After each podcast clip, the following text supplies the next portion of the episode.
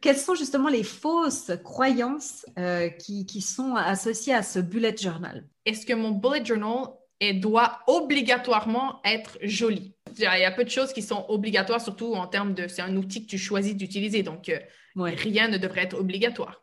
Donc déjà à la base.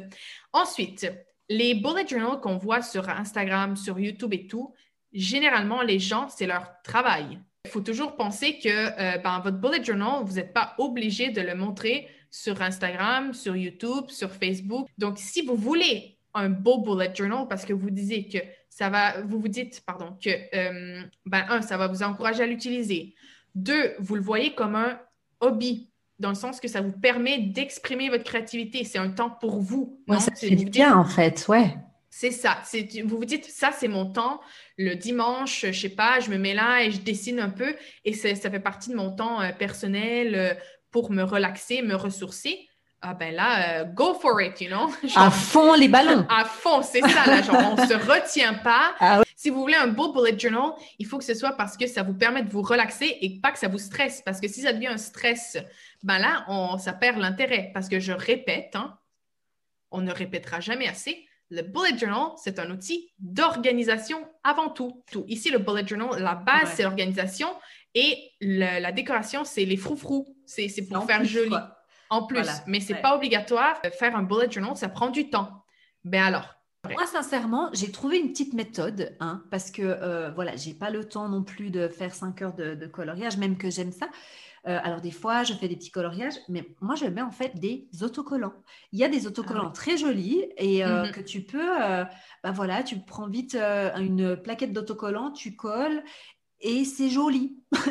et ça ne eh prend pas de temps. C'est sûr que les premiers mois, ça va vous prendre un peu plus de temps parce que vous allez trouver le, la mise en page qui vous plaît. il va, les premiers mois, c'est vrai que ça va prendre un petit peu plus de temps. Je vous dis, si vous voulez essayer la méthode, prenez pour le premier mois ou deux, prenez vraiment ce que vous avez. Voilà. Une fois que vous voyez que vous aimez ça, euh, le carnet, je dois dire que c'est vrai que le carnet fait vraiment la différence. Donc, euh, attardez-vous un, petit peu, c'est ça, les petits détails, genre les pages numérotées, ça change vraiment la vie. Ouais, mais ça, c'est vrai que le carnet, c'est à pas trop négliger. Au début, prenez ce que vous avez, mais une fois que vous êtes sûr que la méthode vous aimez et tout, c'est vrai qu'investir, euh, après investir, c'est il coûte entre 10, les plus chers coûtent 20 euros, je pense. Donc, Et tu l'as pendant quelques mois, quoi, donc c'est pas... Ouais, ouais, ouais.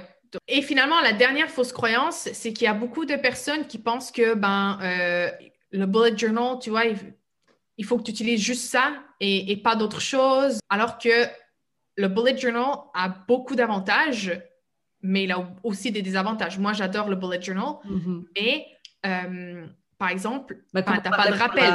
Ouais, c'est ça. T'as pas de rappel. Alors, ça, c'est clair. Ton bullet journal va pas venir te dire Ah, tu dois faire euh, euh, ton. Tu dois décalcifier ta bouilloire. Tiens, ça me, ça me, ça me parle parce que c'était ce qu'il y avait euh, que je devais faire ça cette semaine. eh ben, si je le note dans mon bullet journal, oui, bien sûr, il sera là. Mais voilà, il va pas te le rappeler tous les deux mois ou alors tu devras toujours le réécrire. C'est ça. embêtant. Pour les, tout ce qui est tâches récurrentes, je trouve que ce n'est pas la meilleure méthode, hein, en tout cas. Non, c'est ça. Non, non, c'est ça. Donc, le bullet journal a beaucoup d'avantages.